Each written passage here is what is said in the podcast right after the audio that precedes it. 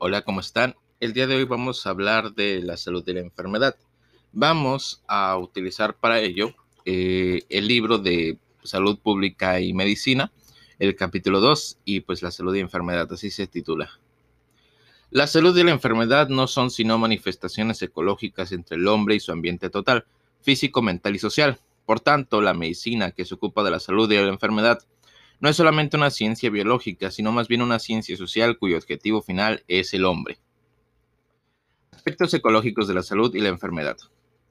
La salud y la enfermedad son el resultado de un proceso de interacción permanente del ser humano con el medio en que vive, tratando de adaptarse a este. La ecología humana estudia dicho proceso. La salud y la enfermedad obedecen a los mismos factores externos e internos. Salud es adaptación y equilibrio entre ambos. Enfermedad es desadaptación. El medio es físico y psicosocial. Es físico, biológico y psicosocial. Muchos de los elementos que lo forman son necesarios para la vida y la salud. Sin embargo, si se modifican casi siempre por la acción del ser humano, pueden tener efectos desfavorables. El aire, el agua y los alimentos son indispensables para la vida, pero si se contaminan se convierten en factores de enfermedad. El individuo se defiende de las condiciones cambiantes del medio por sus características heredadas y constitucionales y por los mecanismos de defensa de su organismo. Perkins define la salud de la, de la siguiente manera. La salud es un estado de relativo equilibrio entre la forma y funciones del organismo que resulta de su adaptación dinámica a las fuerzas que tratan de perturbarla. No es, una, no es una interacción pasiva del organismo y las fuerzas que actúan sobre él, sino una respuesta activa de aquel procurando su adaptación. La enfermedad es la falta de adaptación. Los elementos físicos del medio son la atmósfera, el clima, las estaciones, la geografía y la estructura geológica, entre otros. El ser humano ha tratado de modificar o controlar favorablemente, favorablemente alguno de ellos, pero los ha modificado también desfavorablemente, principalmente por la industrialización y la urbanización, creando así riesgos para la salud. Hay también algunos elementos químicos que se encuentran de forma natural en el ambiente, incluso son necesarios para la vida, pero cuando su cantidad aumenta son perjudiciales para la salud por sus, efectos cancerígenos o teratógenos. Pertenecen a este mismo grupo ciertas toxinas de hongos o diversas plantas que pueden ser útiles. La ergotina, por ejemplo, usada para tratar la migraña, o ser nocivas como las aflatoxinas que ocasionan deterioro y peligrosidad a los alimentos. La industria y la agricultura han producido otros compuestos químicos, insecticidas, pesticidas, fertilizantes, aditivos para alimentos, etcétera, que contaminan el suelo, el agua y los alimentos y pueden producir efectos adversos en el organismo. La contaminación del aire en las grandes ciudades y en las zonas industriales es producida por dióxido de carbono, ozono, óxido de azufre, hidrocarburos y partículas que si se rebasan ciertos límites son nocivos para la salud. Los factores biológicos, bacterias, virus, parásitos son agentes específicos de muchas enfermedades que han sido bien estudiados y se han investigado y puesto en práctica y medidas útiles para disminuir su acción nociva o para aumentar la resistencia del organismo. Los factores psicológicos, culturales y sociales relacionados con la salud y la enfermedad, aunque son conocidos, son menospreciados con frecuencia a pesar de las consecuencias que producen. La pobreza, la incultura, la ignorancia y la urbanización e industrialización causan trastornos físicos y mentales importantes, tales como el estrés, neurosis, conductas antisociales, etc. Siendo tan numerosos los factores que intervienen en la salud y la enfermedad y tan variada la respuesta del organismo, no puede pensarse que obedezcan a una sola causa. Se ha establecido el principio de multicausalidad que no tiene solamente un, mayor, un valor teórico académico, sino que orienta para actuar tanto sobre los factores específicos como sobre los predisponentes, a fin de promover la salud y evitar la enfermedad. El ser humano tiene una actitud ilógica y aberrante entre los problemas ecológicos de la salud y la enfermedad. Por una parte, a través del funcionamiento fisiológico de su organismo, trata de mantener un equilibrio con los factores del medio.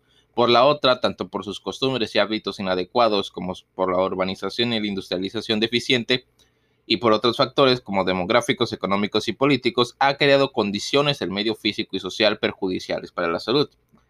Es al médico y al personal de salud a quienes corresponde la responsabilidad de orientar a los individuos y a los grupos de humanos para que modifiquen estos hábitos y costumbres y eviten el deterioro del medio que origina a la vez grandes riesgos para la salud y la vida. Epidemiología de la salud y la enfermedad. Gordon afirma, la epidemiología debe ser considerada como sinónimo de ecología médica. En efecto, La epidemiología de la salud y la enfermedad tiene una base ecológica, ya que uno de sus objetivos es precisamente el estudio de los factores que condicionan estos procesos en su interacción con los individuos. La epidemiología considera tres grupos de factores en relación con la salud y la enfermedad. Ellos son el o los agentes causales de la enfermedad, el huésped y el medio. De hecho, los agentes pertenecen al medio, forman parte de él. Sin embargo, por la importancia que tienen como factores específicos en la producción de enfermedades, se les considera por separado, pero subsiste la relación ecológica, el medio hombre. La epidemiología no se limita a señalar dicha relación, sino que analiza con mayor detalle las diversas etapas de la interacción agente-huésped, descubriendo la evolución del proceso, desde antes que se presenta la enfermedad y posteriormente cuando el individuo enferma. Esta es la historia natural de la enfermedad. Se descubren en ella dos grandes periodos, el prepatogénico y el patogénico. En el primero se realiza la interacción inicial entre el agente, el huésped y el medio. Se rompe el equilibrio existente y se produce un estímulo que actúa sobre el huésped. Se presentan entonces dos posibilidades. El agente es destruido por las defensas inespecíficas del huésped y la enfermedad, o se implanta o deposita en el organismo originando reacciones especiales del huésped todavía no identificables para estar abajo del horizonte clínico. Esta es la etapa de la patogénesis temprana que se conoce como periodo de incubación en las enfermedades transmisibles o periodo de incremento o acumulación en las no transmisibles. En el segundo periodo, el patogénico, los cambios tisulares y las reacciones del organismo continúan hasta hacerse agentes con los signos eh, y síntomas propios de la enfermedad. La evolución posterior es hacia la curación por efecto de las defensas específicas del huésped o hacia la cronicidad, incapacidad o muerte, dependiendo de la oportunidad, eficaz o ineficacia del tratamiento preventivo o curativo instituido. La utilidad de conocer la historia natural de la enfermedad es que permite precisar el momento oportuno para la aplicación de las medidas preventivas o curativas indicadas. Así, durante el periodo eh, prepatogénico es el, momento en es el momento de la promoción de la salud mediante la educación y la realización de diversas acciones que mejoran el nivel de vida de la población. Es también el momento de las medidas de prevención específicas, inmunizaciones y del establecimiento de las medidas de prevención eh, de normas para evitar accidentes y enfermedades en el hogar, en la calle, en la escuela y en los sitios de trabajo. La detección es la medida preventiva a aplicar tanto en el periodo prepatogénico como en el de patogénesis temprana. Es un procedimiento particularmente útil en las enfermedades crónico-degenerativas o de evolución prolongada. La aplicación temprana de productos terapéuticos en el periodo patogénico es de utilidad porque busca detener el proceso de la enfermedad o limitar las complicaciones o secuelas del padecimiento. Por esto debe de considerarse como es una medida preventiva. Todas las medidas médico-preventivas apuntadas requieren para ser aceptadas por los individuos y la población de un permanente labor de educación que toca realizar al médico y al personal de salud. Medicina social. Se incluyen dentro del presente capítulo algunas consideraciones sobre la medicina social, porque una de sus acciones consiste en investigar y tomar en consideración, además de los factores físicos y biológicos del proceso, los de índole psicológica y social. La medicina social intenta eliminar o controlar dichos factores que actúan como predisponentes o mantenedores de la enfermedad. Si ésta se presenta, no se limita a señalar el tratamiento conveniente, sino que considera además las repercusiones que el padecimiento tiene en la familia y en la sociedad, eh, tratando de atenuarlas en lo posible. Además, organiza servicios médicos sociales para su atención cuando se rebasan las posibilidades de proporcionarla en el hogar. Así, la medicina social está relacionada con los aspectos preventivos de esta ciencia y naturalmente con la salud pública. Lo están también con la antropología, con la psicología social y con la sociología. Son muy numerosos los factores sociales a considerar en la salud y la enfermedad. Están relacionados con la cultura, la ocupación, la vivienda, las características de la familia y la organización social. Los factores culturales son más importantes y numerosos, costumbres y hábitos, criterios religiosos, hábitos de alimentación, niveles de educación, barreras del idioma, características de la familia, tamaño, organización y relaciones internas, sitio e influencia sobre el grupo social. Todos ellos facilitan o obstaculizan la labor del médico y del personal de la salud. Deben aprovecharse si son positivos o modificarse mediante la educación si no lo son.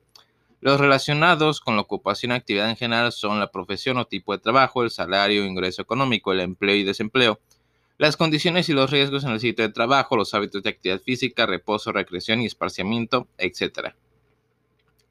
Las condiciones generales de la vivienda, la disponibilidad de agua y servicios sanitarios y su ubicación son también circunstancias que influyen favorable o desfavorablemente en la salud.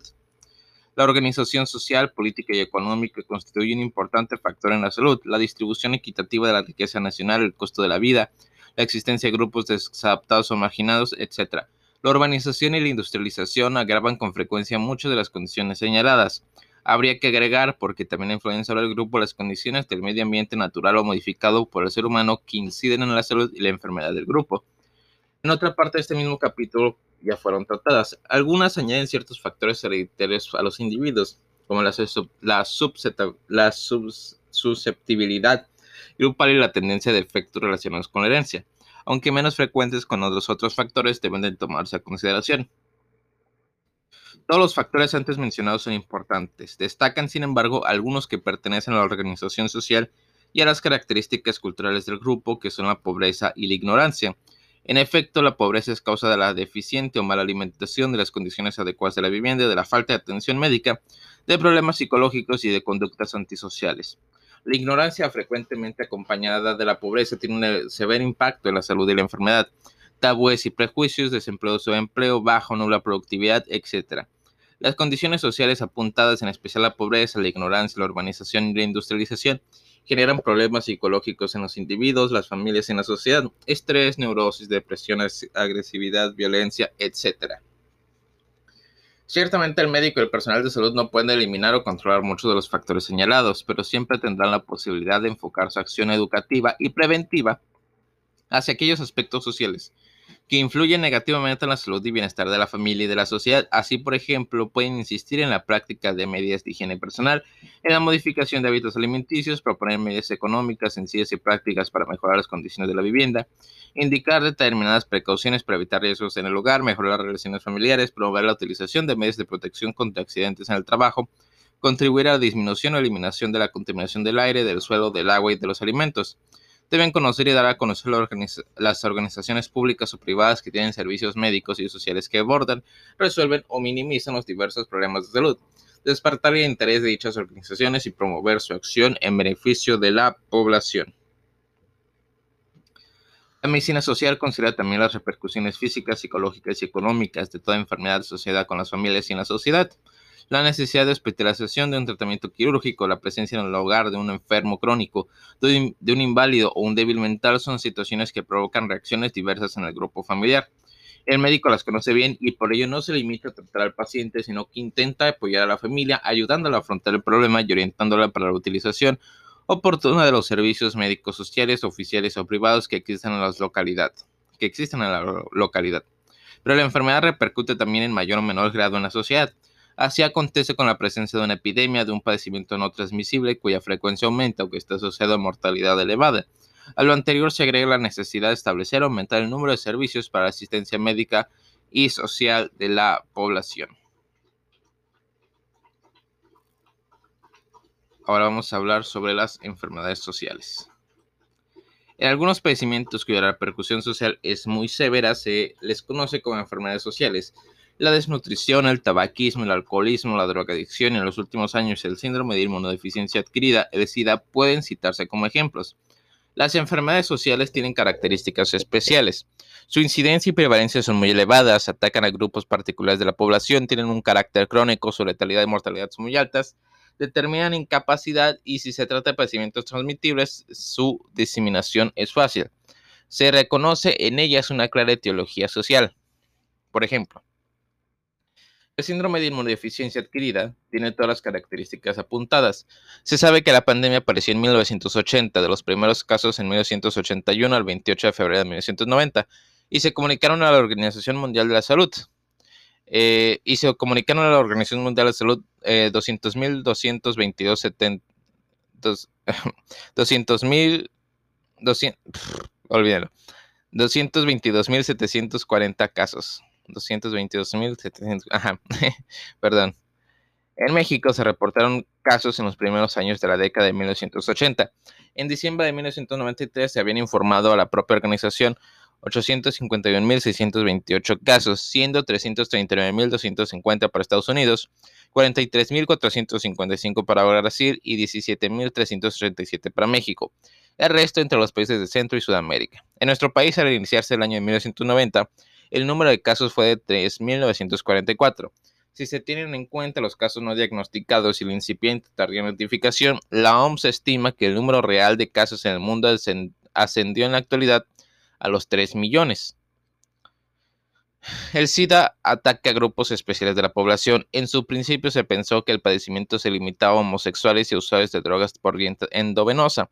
Ahora se sabe que se presenta en individuos heterosexuales y bisexuales, así como por transfusión sanguínea y por transmisión perinatal.